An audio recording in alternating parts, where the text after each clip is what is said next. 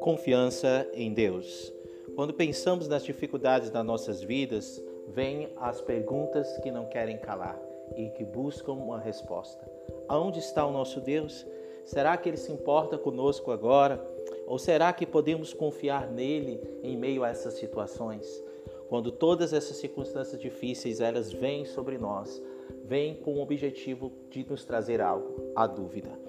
A dúvida é o principal inimigo da confiança.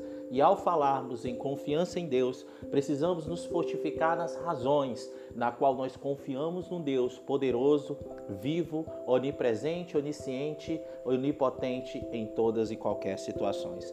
Quero trazer aqui nesse pequeno podcast sete razões para que nós possamos confiar poderosamente no Deus poderoso da palavra de Deus. A primeira razão é que Deus tem todo o poder. Em Isaías capítulo 26, versículo 4, a palavra do Senhor nos diz o seguinte: Confiem para sempre no Senhor pois o Senhor, somente o Senhor, é a rocha eterna. Deus é como uma rocha, um fundamento firme para nossas vidas.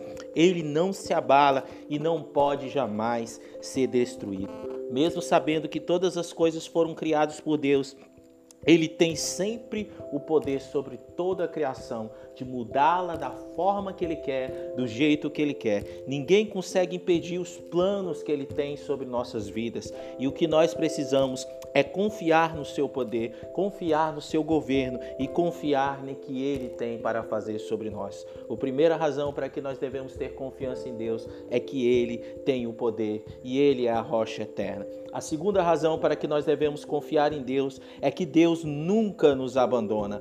Em Salmos capítulo 9, versículo 10, a palavra do Senhor nos diz o seguinte: Os que conhecem em o teu nome confiam em ti pois tu, Senhor, jamais abandona os que te buscam. Mesmo nos momentos mais difíceis, Deus sabe nos acompanhar, Deus sabe nos estar presente ali conosco. Como eu falei, Ele é um Deus onipresente e Ele está conosco, como Ele mesmo diz em Sua palavra, que é Emmanuel, Deus conosco a qualquer momento. O Senhor Jesus, ele nos ama. O Senhor Jesus, ele veio para que nós pudéssemos nos achegar a Deus novamente e Deus nos achegar a nós. Ele está sempre conosco a todo tempo. Em sua palavra, Deus diz bem claro que ele está conosco até a consumação dos séculos. Ele está em meio de nós, ele se manifesta em nós através da sua palavra e do seu espírito.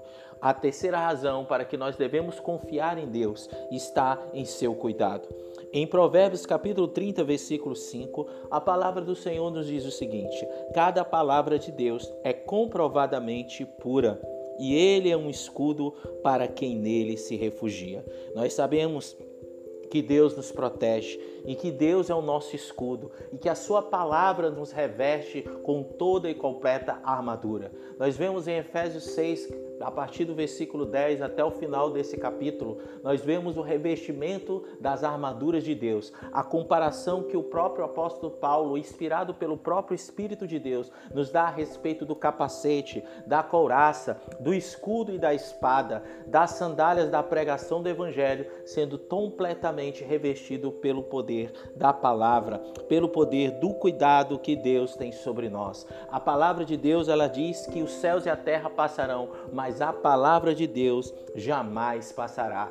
Ele cuida de nós, ele nunca nos deixará sozinho, porque ele está ao nosso lado, livrando e consolidando cada um dos seus filhos. A quinta razão para que nós devemos ter confiança em Deus é que Deus endireita os nossos caminhos. Em Provérbios, capítulo 3, versículos 5 ao 6, a palavra do Senhor nos diz: Confie no Senhor de todo o seu coração e não se apoie em seu próprio entendimento. Reconheça que o Senhor, em todos os seus caminhos, ele endireitará as suas veredas. Deus vai endireitar todas as coisas, como o entendimento dele for buscado, for ansiado, for procurado, porque aqueles que buscam encontram, aqueles que batem a porta se abre, aquele que pede recebe. Em Tiago nos fala a respeito da sabedoria, que nós não devemos oscilar em busca dela, mas devemos pedir e confiar que o Senhor está nos dando esse entendimento.